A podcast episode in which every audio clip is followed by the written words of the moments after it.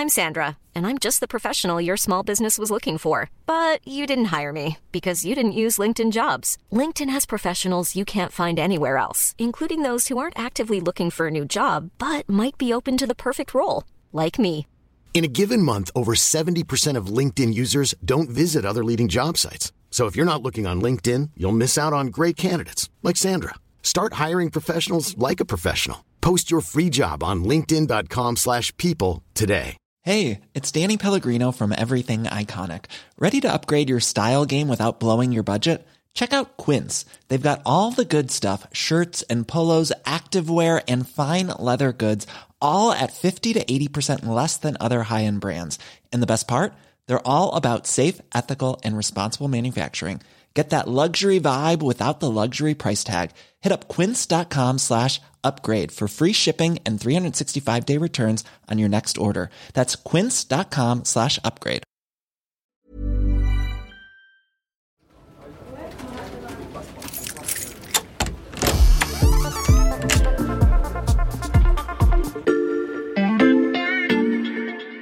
Salut, c'est Xavier Yvon. Bienvenue dans l'armoire de la loupe. Cette semaine, vous allez tout comprendre sur les NBT. Ils mettent en avant ce sigle NBT. NBT. Les fameux NBT. Les NBT Les NBT, voilà un nouveau sigle à décrypter. Pour ça, j'ai fait appel à VE, Valentin Ekirch du service Sciences de l'Express. Salut Valentin. Salut Xavier. Valentin, que signifient ces trois lettres NBT NBT, ça vient de l'anglais, ça veut dire euh, New Breeding Technique. C'est les nouvelles techniques de sélection des plantes. Mhm. Mais là, je vais te préciser qu'en fait, il y a même un débat sur les termes mêmes de ces NBT, puisque les NBT, c'est donc le terme utilisé par euh, l'industrie agroalimentaire, mais de l'autre côté, on a euh, les NGT, les Mhm. New Genomic Techniques, les nouvelles techniques génomiques.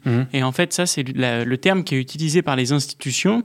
Et puis, de l'autre côté, il y a les opposants, plutôt, euh, qui utilisent, eux, euh, la dénomination de nouveaux OGM pour nouveaux organismes génétiquement Quel que soit le nom qu'on utilise, euh, ces nouvelles techniques de sélection des plantes, à quoi servent-elles? Eh bien, l'idée, c'est tout simplement d'améliorer les semences, d'améliorer les plantes Mhm. pour euh, faire face aux défis euh, de l'agronomie de demain. Par exemple, avoir recours à moins de pesticides, résister à la sécheresse, euh, à des variations de température importantes ou à des bactéries. Tu as mentionné les OGM, Valentin. Quelle est la différence avec les NBT En fait, pour bien comprendre la différence, il faut regarder les différentes techniques. Euh, les OGM, traditionnellement, ont fait référence à une technique qui s'appelle la transgénèse. C'est-à-dire qu'on va prendre le bout euh, d'un génome d'un organisme extérieur à la plante pour l'ajouter au génome de cette plante. Par exemple, on va prendre un bout de génome de poivron qu'on va ajouter au génome d'une tomate, si on veut des caractéristiques qui sont propres au poivron et que l'on veut retrouver dans la tomate. Mhm. Ça, c'est la transgénèse. Et puis de l'autre côté, il y a une autre technique, et c'est celle qui a mené à, à ces NBT, Mhm. c'est la mutagénèse.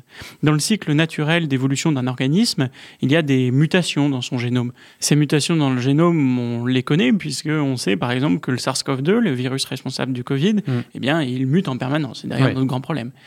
Donc il y a la même chose qui se passe au niveau des plantes. Ces mutations, elles arrivent de manière naturelle et elles permettent à la plante de s'adapter et, et de développer des caractéristiques particulières. Mhm. Ça, c'est intéressant quand on cherche à avoir, euh, par exemple, une plante qui s'adapte euh, à la sécheresse et qui développe des caractéristiques pour cela. Mm. Sauf que ces modifications, elles prennent du temps, en fait. Cette mutation, elle est très longue. Elle peut parfois prendre des, des dizaines, voire des centaines d'années. Et donc, l'idée de la mutagénèse, c'est donc de favoriser, euh, on pourrait dire que c'est une sorte de coup de pouce à la nature, en laboratoire, des mutations qui auraient eu lieu, normalement, dans le cycle naturel d'une plante. Et comment euh, concrètement on donne ce coup de pouce à la nature? Eh bien, on va utiliser euh, en laboratoire ce qu'on pourrait appeler des ciseaux moléculaires, c'est-à-dire euh, une petite euh, technique chimique qui permet de couper le génome à un endroit pour recombiner le génome et à- arriver à la mutation désirée. Mm. Donc, on comprend qu'en fait, les NBT ce sont quand même des organismes génétiquement modifiés. Mm. Et à ce titre-là, pour les opposants aux OGM, ils doivent être reconnus comme tels, même si il n'y a pas euh, de transgénèse, c'est-à-dire l'instauration depuis l'extérieur d'une nouvelle partie du gène. Et est-ce que ces NBT sont prometteuses Eh bien, euh, c'est vrai que quand les OGM sont arrivés, eh bien, on avait vendu beaucoup de rêves. On avait dit que ça pourrait permettre d'utiliser moins de pesticides, que certaines plantes seraient beaucoup plus résistantes face à la sécheresse. Sauf qu'aujourd'hui, eh bien, quand on regarde l'utilisation des OGM dans le monde, eh bien, on se rend compte que euh, on utilise encore des pesticides, qu'on n'a pas trouvé de solution euh, miracle contre la sécheresse.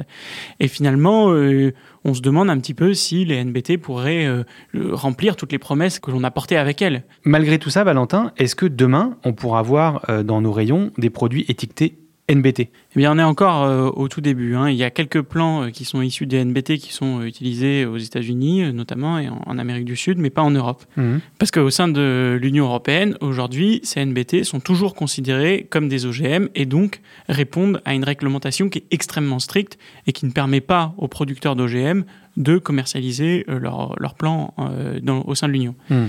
Ce débat, en fait, il a été euh, relancé récemment par la Commission européenne, qui estime que la directive OGM n'est aujourd'hui pas adaptée aux progrès scientifiques et à ces nouvelles techniques. Mhm. Et aujourd'hui, au sein de l'Union européenne, eh ben, il y a une véritable bataille rangée entre les pros et les contre euh, NBT. Et derrière, l'enjeu, il est très important pour les industriels qui poussent pour euh, que ces NBT puissent accéder au marché européen, qui est évidemment un marché énorme pour la vente de leurs semences. Et nous, on a au moins semé des graines de compréhension à propos de ces NBT. Merci pour ces explications, Valentin. Merci Xavier. Voilà, je peux refermer l'armoire. Maintenant, vous êtes capable d'expliquer ce que sont les NBT. Et si vous voulez en savoir plus, on vous a préparé une liste d'épisodes de La Loupe et d'articles de l'Express qui traitent du sujet. Les liens sont à retrouver dans le descriptif de ce podcast.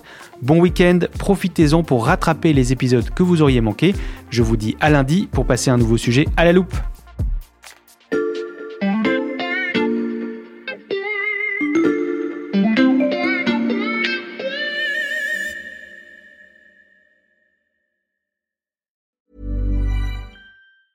Hey, it's Danny Pellegrino from Everything Iconic.